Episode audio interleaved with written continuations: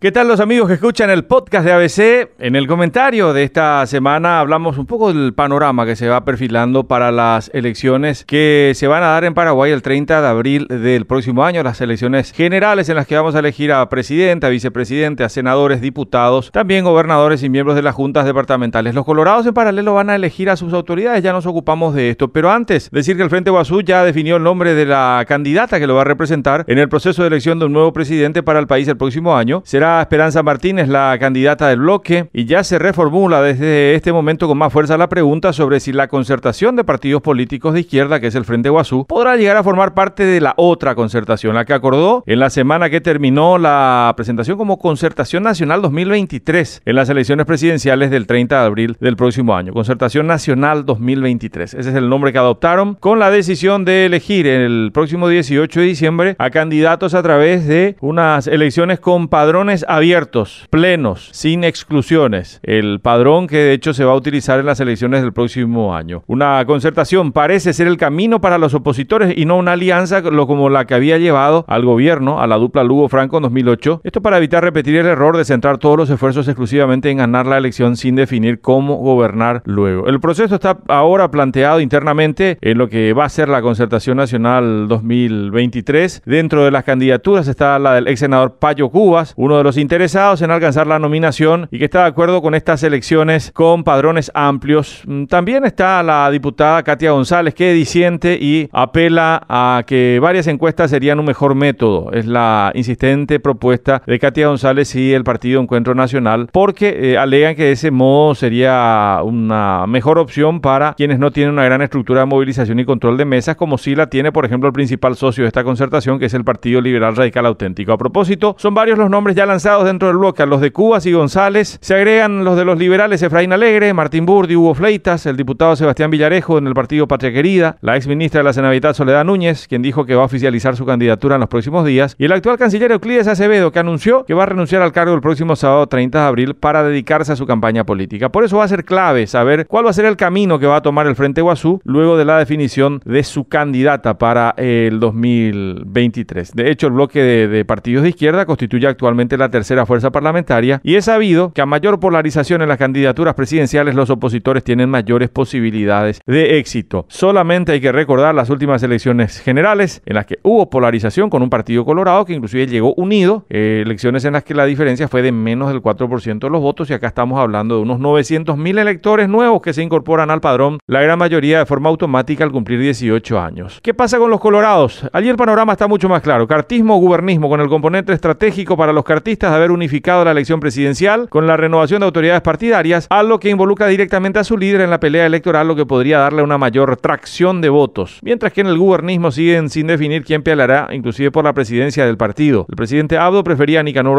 Frutos, pero este ducho y baquete dado por los vaivenes de la política prefiere permanecer sentado en uno de los cómodos sillones de las binacionales, haciendo que Abdo deba definir si se mete al lodazal, repitiendo la historia que tuvimos de un presidente en campaña. Vamos a ver qué ocurre también en el Partido Colorado. Camino al 2023 va a tener su primer filtro en ocho meses, el 18 de diciembre, cuando los colorados y los concertacionistas definan sus chapas. Será eso sí, no olvidarlo en el 2023, una elección en la que las grandes estructuras tendrán mayor facilidad para acopiar votos a través del sistema del voto preferencial. Ojo con esto, algo que podría dejarnos como saldo un bipartidismo todavía más intenso para el próximo periodo legislativo. Hasta la próxima semana.